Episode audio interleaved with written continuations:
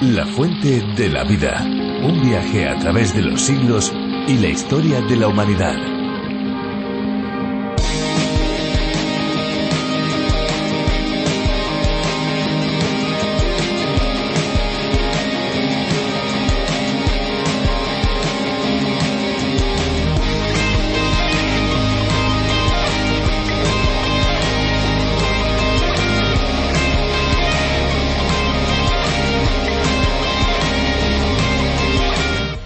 Constituye lo que llamamos hidrosfera y no tiene límites precisos con la atmósfera y la litosfera porque se acoplan y compenetran perfectamente. El agua es el principal fundamento de la vida vegetal y animal y por tanto es el medio ideal para la vida. Es por eso que las diversas formas de vida prosperan allí donde hay agua. Hola amigos, les damos la bienvenida a La Fuente de la Vida, un programa de radio y también un podcast en el que descubriremos la Biblia de una manera profunda y detallada con un énfasis práctico, capítulo a capítulo, aprendiendo aquello que Dios nos quiere enseñar. Les saluda Fernando Díaz Sarmiento.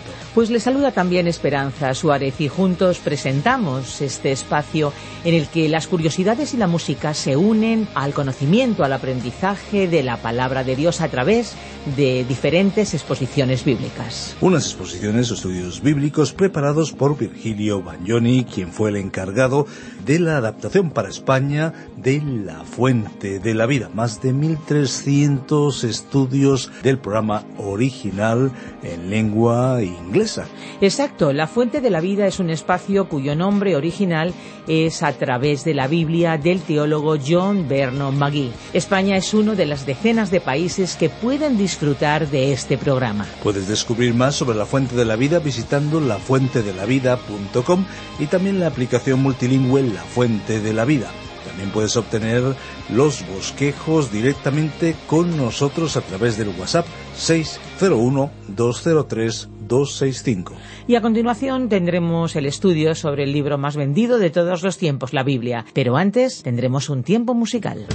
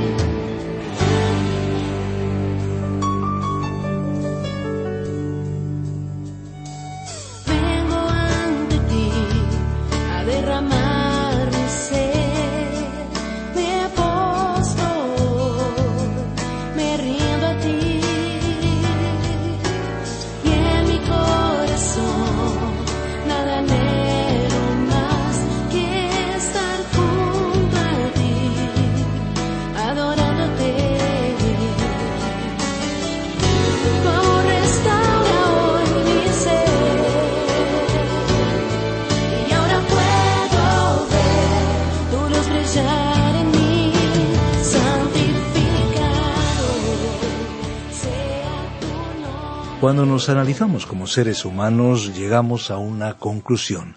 Tenemos un grave defecto. Tenemos, por decirlo así, la manía de repetir nuestros errores una y otra vez. Tropezamos dos y más veces en la misma piedra, aunque sabemos que hay cosas que nos pueden llevar a experimentar malos momentos e incluso conducirnos a la ruina, nuestra tendencia es la de seguir probando aquello que nos perjudica.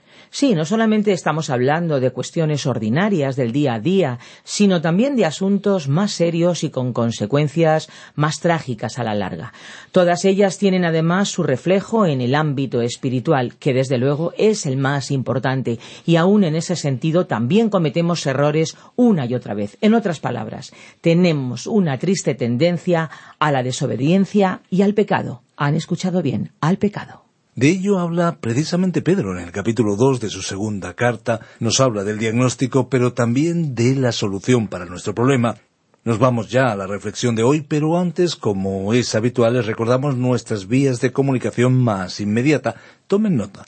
601 20 32 65 o podríamos decirlo de otra forma, 601-203-265 es nuestro número de WhatsApp. Pueden dejarnos mensajes de texto, mensajes de voz, o pueden escribirnos a opinión radioencuentro.net.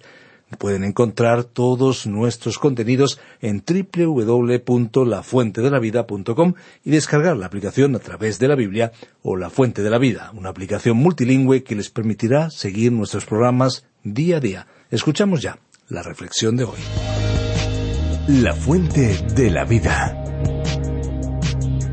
Hoy estudiaremos el capítulo 2 de la segunda epístola del apóstol Pedro desde el versículo 9 hasta el 20.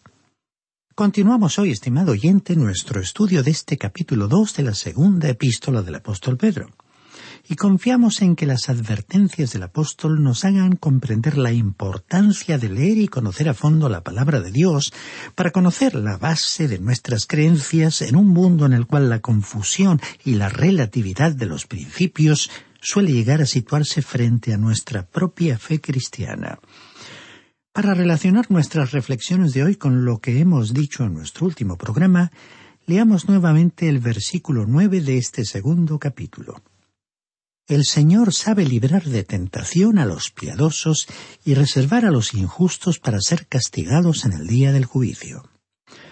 A aquellos que creen que la Iglesia pasará por la gran tribulación, nos agradaría decirles que Dios sabe cómo liberar a los suyos, y como dice este versículo, también sabe cómo reservar a los injustos para ser castigados en el día del juicio. Dios conoce la diferencia entre los justos es decir, los que han sido declarados justos por Dios, y los llamados injustos. En muchos casos nosotros no podemos percibir la diferencia. Como en la parábola que relató Jesús en Mateo capítulo 13, el trigo y la cizaña están creciendo juntos y Dios permite que así ocurra. Y si Dios lo permite, nosotros no podemos tener otra actitud. En esta parábola, el trigo representaba a las personas que tienen una fe genuina, es decir, a los verdaderos creyentes, y la cizaña a las personas que han hecho una falsa profesión de fe. Así que, en consecuencia, no nos preocupa la cizaña, aunque debemos confesar que desearíamos que no hubiera tanta cantidad. Ambas semillas continúan desarrollándose y mientras tanto la palabra de Dios sigue difundiéndose en este día de grandes oportunidades como el que estamos viviendo. Uno de estos días el Señor efectuará la separación entre el trigo y la cizaña cuando recoja a su iglesia de este mundo y los perdidos sean finalmente llevados ante el juicio del gran trono blanco para ser juzgados. Leamos ahora el versículo diez de este segundo capítulo de la segunda carta de Pedro, en la cual él estaba hablando de los llamados injustos. Y mayormente a aquellos que, siguiendo los deseos de la naturaleza humana, andan en placeres e inmundicia, y desprecian la autoridad. Atrevidos y obstinados, no temen hablar mal de los poderes superiores. Aquí se hace referencia a los que viven de acuerdo con los deseos corrompidos de la naturaleza humana. Esta fue una afirmación fuerte del apóstol Pedro con respecto a la mancha, a la contaminación de la impureza que caracteriza a la vieja naturaleza. Parece describir un nivel más bajo que el de los animales porque hay aquellos que disfrutan con lo que es vulgar, miserable e impuro. Les hace gracia. Es como si lo saborearan. Observemos la frase desprecian la autoridad. Muchos estudiosos de la Biblia opinan que esta es una referencia al gobierno humano. Teniendo en cuenta que esta palabra aparece muy pocas veces en la Biblia, tenemos motivos para creer que realmente significa dominio. La misma palabra griega curiotes se tradujo como autoridad en la carta del apóstol Judas, versículo 8. En el primer capítulo de Efesios se refiere al señorío y allí está relacionada con el gobierno espiritual. En otras palabras, en el pasaje que estamos estudiando, la palabra se refiere a las personas que desprecian todo aquello que es espiritual, aquello que Dios ha ordenado y establecido como autoridad sobre nosotros. Los ángeles y la forma en que Dios está dirigiendo el universo. Son esas personas que cuestionan todo lo que sucede en esta tierra. No están satisfechas con nada. Y no solo eso. Pedro dijo que eran atrevidos. Se trata de individuos que podemos observar hoy y que son temerarios. No les importa ni preocupa blasfemar. El utilizar ese lenguaje los hace sentir comunicativos e importantes. El apóstol también los calificó como obstinados. Son individuos que siempre acaban haciendo su voluntad, lo que a ellos les parece, sin siquiera considerar las opiniones de los demás. Y el versículo termina diciendo que tales individuos no temen hablar mal de los poderes superiores. Otras versiones traducen blasfeman de las majestades angélicas o menosprecian toda soberanía. La idea es que aquellas personas hablan mal de lo que es santo, sagrado. ¿No es interesante observar con qué facilidad muchas personas usan el nombre de Dios en vano? Con ello revelan que respetan más cualquier cosa o el nombre de cualquier persona, e incluso a quienes los detestan, que a Dios mismo. No tienen el más mínimo respeto o temor de hablar mal de cualquier autoridad ni orden que Dios haya establecido para su universo. Continuamos leyendo el versículo once de este segundo capítulo. Mientras que los ángeles, que son mayores en fuerza y en poder, no pronuncian juicio de maldición contra ellos delante del Señor. En este contexto, los maestros falsos estaban crecidos por el orgullo y hacían algo que ni siquiera los ángeles se atrevían a hacer. En la breve epístola del apóstol Judas veremos que el escritor presenció un ejemplo específico del incidente en el cual el arcángel Miguel tuvo un conflicto con Satanás al disputarle el cuerpo de Moisés. Algunos expositores bíblicos creen que el diablo no quería que Moisés apareciera más adelante en la tierra prometida, en la transfiguración de Jesús, y entonces se produjo el citado conflicto. Dios enterró el cuerpo de Moisés y el apóstol Judas nos contó que el arcángel Miguel no se atrevió a pronunciar contra el diablo un juicio de maldición, como podemos leer en el versículo nueve de esta epístola de Judas. Y entonces se limitó a decirle que el Señor te reprenda. Este es el espíritu, la actitud que necesitamos manifestar hoy, es decir, una actitud de humildad en el sentido en que dejamos nuestro caso en manos de Dios. A veces es el orgullo el que nos impulsa a hablar como lo hacemos. Cuando oigamos a alguien, incluso a algún cristiano, hablar acerca del diablo, ridiculizándolo y asignándole ciertos nombres, tenemos que decirle que el arcángel Miguel no se expresaría de esta manera. Y si el arcángel Miguel en su elevada posición no lo haría, un ser humano como todos los demás tendría que ser más cuidadoso en un área tan delicada como esta.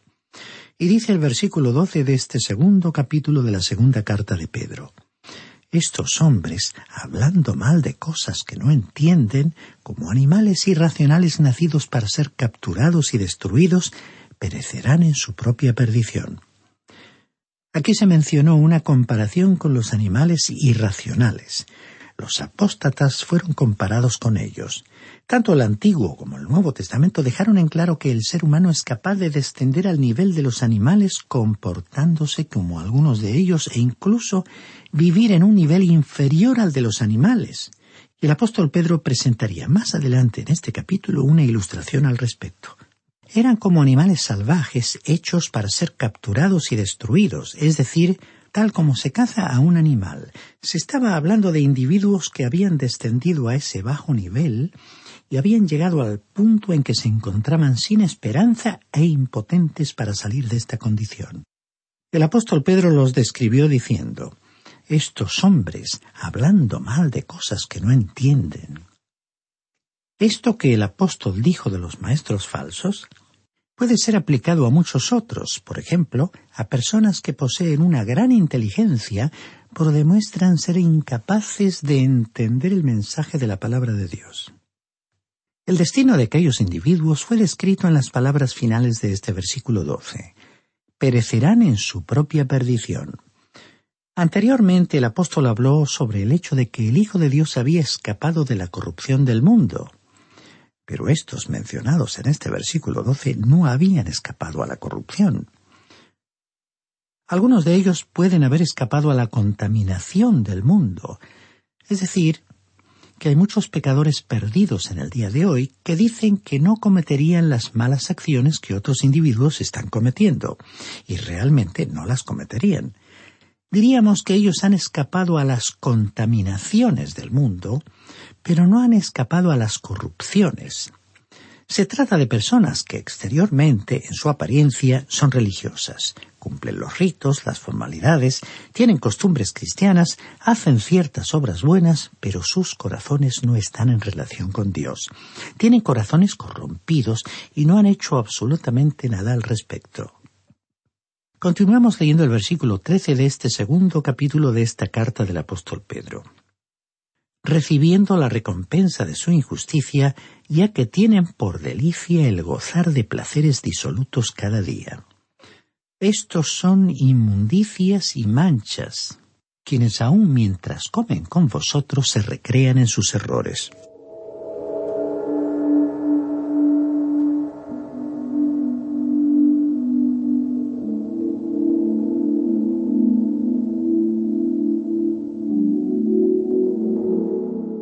En los versículos 13 y 14 veremos en la descripción de los apóstatas la corrupción completa del corazón humano. Estimado oyente, cuando una persona piensa mal, va a acabar actuando mal. Nadie puede escapar a este hecho. Hay muchos que dicen, esta es mi vida y la puedo vivir como me plazca. Ha habido casos en los cuales hubo personas que demostraron estar dominadas por la inmoralidad y lo pusieron en evidencia en su gestión administrativa, así como en el ámbito de su vida personal y familiar. Y se han defendido diciendo que su vida privada, su intimidad, era un asunto que les concernía únicamente a ellos. Al actuar solamente en beneficio propio, olvidaron que al representar la autoridad de una institución, representaban también al pueblo que los había elegido. Si querían vivir su vida privada con entera libertad, debían haber renunciado a sus cargos. Al no hacerlo, han desprestigiado a las instituciones arrojando una sombra de sospecha sobre quienes ocupan cargos similares y se conducen con honestidad y transparencia. La sociedad necesita a su frente a personas sobrias, honestas y que tengan principios morales. Y dice el versículo 14 de este segundo capítulo, tienen los ojos llenos de adulterio, no se sacian de pecar, seducen a las personas inconstantes, tienen el corazón habituado a la codicia y son hijos de maldición. Realmente el apóstol Pedro utilizó un lenguaje muy duro y severo para hablar de los maestros falsos. Ellos eran culpables de todos estos excesos inmorales y con toda seguridad Dios los juzgaría algún día, así como también a todos aquellos que en cualquier época actuaron de esta forma. Y también añadió el versículo quince han dejado el camino recto y se han extraviado siguiendo el camino de Balaam, hijo de Beor, el cual amó el premio de la maldad. Balaam fue mencionado tres veces en los últimos libros del Nuevo Testamento. Aquí en la segunda carta de Pedro se mencionó el camino de Balaam. En el libro del apóstol Judas, en el versículo once, encontraremos el error de Balaam. Y en Apocalipsis capítulo 2 versículo 14 se mencionó la doctrina de Balaam. Cada una de las menciones es diferente. Aquí en el caso de la segunda carta de Pedro tenemos el camino de Balaam. Ahora, ¿cuál fue el camino de Balaam? Pedro escribió que él fue hijo de Beor, el cual amó el premio de la maldad. Balaán sabía que no debía profetizar contra el pueblo de Israel, pero él ambicionó el precio que le fue ofrecido por hacerlo. Por lo tanto, el camino de Balaam representa a la codicia de aquellos que realicen obras religiosas para obtener un beneficio personal. Y ahora, en el versículo 16 de este segundo capítulo de la segunda carta de Pedro, leemos, y fue reprendido por su iniquidad, pues una muda bestia de carga, hablando con voz de hombre, refrenó la locura del profeta. Pedro dijo que Balaam estaba tan interesado por hacer el viaje que el burro en el cual cabalgaba finalmente le habló. Lo reprendió a causa de su codicia. Y tenemos que decir que la forma de vivir y el nivel de vida que llevaban era una de las formas de reconocer a los maestros falsos de aquella época y de todos los tiempos. Y Dios juzgará a los que utilizaron la religión para obtener un beneficio personal. Ese fue el llamado camino de Balaam, el camino de la codicia. Ahora, en el versículo 17 de este capítulo 2 de la segunda carta del apóstol Pedro, leemos Esos hombres son fuentes sin agua y nubes empujadas por la tormenta, para quienes la más densa oscuridad está reservada para siempre. Creemos que la gente que vive en el campo puede comprender este versículo mucho mejor que los que residen en la ciudad. Hay tiempos de sequía que duran por un largo periodo, a veces dos o tres años. A veces uno puede observar en el campo afectado por la sequía que el cielo se cubre de grandes nubes que parecen presagiar lluvia, se ven relámpagos, se escuchan truenos y todo parece indicar que pronto caerá una lluvia torrencial. Pero no ocurre así y el campo queda tan seco como estaba. Mucha gente estaba y está siguiendo a maestros falsos que son de esta manera. Son como pozos sin agua, son como esas nubes que ofrecen un panorama espectacular. Algunos de estos maestros se expresaban con gran elocuencia, causaban una grata impresión, pero continuaban siendo como pozos secos. De esas nubes no descendía la lluvia.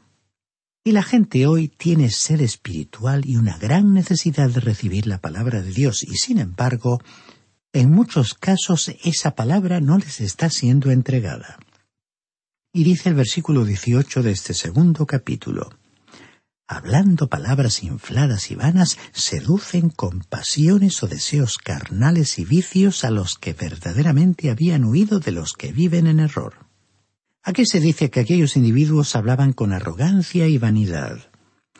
Estos maestros usaban un lenguaje florido. Con su oratoria y una voz bien modulada se elevaban, humanamente hablando, a grandes alturas. Y continuó diciendo el apóstol, seducen con pasiones o deseos carnales y vicios. Aquella era una religión que apelaba a la vista, al oído y al olfato. Por supuesto que un lugar de culto, dentro de las posibilidades de cada congregación tiene que ser atractivo, la música tiene que ser buena y la fragancia que se respire agradable. Pero no se debe llegar al extremo de depender de estos factores ambientales para crear una atmósfera espiritual. Si así fuera, se estaría intentando apelar a los sentidos de la naturaleza humana, a los deseos de esa naturaleza. Aquí Pedro estaba acusando a aquellos maestros falsos de mucho más de lo que acabamos de poner como ejemplo. Aquí se estaba refiriendo a instintos naturales desenfrenados. Y ahora, al leer el versículo 19 de este segundo capítulo, observamos que Simón Pedro estaba siendo verdaderamente sarcástico. Dijo el apóstol, Les prometen libertad y son ellos mismos esclavos de corrupción, pues el que es vencido por alguno es hecho esclavo del que lo venció. Los que prometían libertad al mismo tiempo eran esclavos de la corrupción. Aquellos maestros tenían ciertos hábitos que los esclavizaban y sin embargo les prometían libertad a otros. Dice aquí, el que es vencido por alguno es hecho esclavo del que lo venció. Y ya que ellos eran esclavos de aquello que los dominaba, estaban prometiendo una libertad cuyo significado e implicaciones ellos mismos realmente desconocían. Finalmente, por hoy, leamos ahora el versículo veinte de este segundo capítulo de esta segunda carta del apóstol Pedro. Ciertamente, si habiéndose ellos escapado de las contaminaciones del mundo por el conocimiento del Señor y Salvador Jesucristo, enredándose otra vez en ellas, son vencidos, su último estado viene a ser peor que el primero. Aquellos apóstatas tenían un conocimiento intelectual de Cristo. Hasta cierto punto conocían la verdad, pero no amaban la verdad. Rechazaban la fe que una vez habían profesado tener y se habían convertido en esclavos de algún tipo de corrupción. Hay personas que parecen sentirse satisfechas por vivir una apariencia de religión, por pertenecer a una determinada iglesia. No creen que la Biblia sea la palabra autorizada de Dios para la hora actual, pero colocan mucho énfasis en el amor, la hermandad y la solidaridad. Algunas pueden jactarse de que su congregación se reúna en un hermoso edificio y manifiestan disfrutar de un culto o servicio religioso agradable, que las hace sentir bien.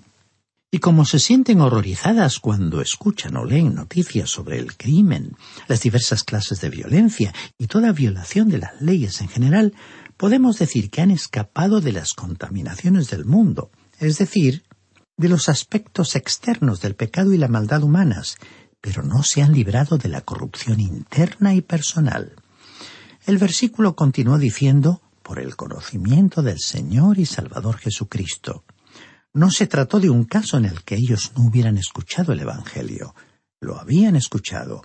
Hay personas que escuchan estudios bíblicos y predicaciones, pero en el fondo tienen que admitir que no creen realmente en nada e incluso dudan de la existencia de Dios. Esas personas conocen el Evangelio y el apóstol Pedro dijo que en esos casos, en su tiempo, si tales personas se enredaban de nuevo en las contaminaciones del mundo, habían sido vencidas y su último estado llegaba a ser peor que el primero. Así que en este capítulo 2 hemos visto que el apóstol Pedro trató muy decidida y definitivamente sobre la apostasía que estaba llegando a la Iglesia por medio de unos falsos maestros que se estaban introduciendo sigilosamente para propagar enseñanzas y doctrinas erróneas, enseñando aquello que era contrario a la palabra de Dios. Pedro dijo que pervertían, distorsionaban la verdad de Dios y lo hacían para obtener ventajas, para su propio beneficio. Aquellos maestros se enaltecían a sí mismos en vez de exaltar a Cristo. No usaban realmente la totalidad de la palabra de Dios, sino que se limitaban a utilizar o manipular algunos versículos para revestir a sus enseñanzas de una aureola de piedad usaban falsamente palabras que impresionaban bajo las cuales ocultaban sus creencias erróneas. Trataban de transmitir la imagen de que eran personas intelectuales, de buena preparación cultural, cuando en realidad su objetivo era el de obtener ganancias. Otra característica válida para identificar a ese tipo de maestros es que generalmente ocultan el hecho de estar dominados por algún vicio, deseo desenfrenado o pasión. Aquí no se trata de luchar contra nadie ni contra ningún grupo, pues nos hemos limitado a exponer las advertencias del apóstol Pedro ante estos casos y a contratar estas conductas con la ética que la palabra de Dios exige a todos los creyentes y de forma más concreta a los que enseñan su palabra. Algún día Dios pondrá al descubierto a cada uno y como juez justo emitirá su juicio. En nuestro próximo programa finalizaremos este segundo capítulo de esta segunda epístola del apóstol Pedro.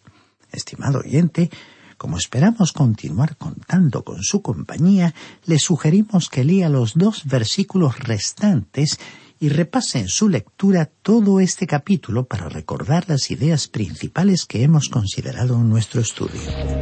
La Biblia es la palabra de Dios y como tal nos provee de todo lo necesario para nuestro crecimiento espiritual. Es lo que esperamos que experimenten un auténtico encuentro con Dios y por supuesto el descubrimiento de ese agua de vida que llena nuestro ser. Si quieres seguir bebiendo de ese agua, puede escuchar el podcast del programa en lafuentedelavida.com. Y estén atentos porque les vamos a dar nuestros números de teléfono para poder contactar con nosotros. 91 422 0524, ese es el número fijo, pero también tenemos un número móvil 601 20 32 65, ambos con el prefijo más 34 si nos llaman desde fuera de España. También tenemos un correo electrónico info arroba radioencuentro.net. Eh, pueden también escribir al apartado 24081, código postal 28080 de Madrid. Pues muchas gracias por acompañarnos y hasta pronto y hasta siempre. Recuerden que hay una fuente de agua viva que nunca se agota. Beba de ella. Este ha sido un programa de Radio Transmundial producido por Radio Encuentro, Radio Cadena de Vida.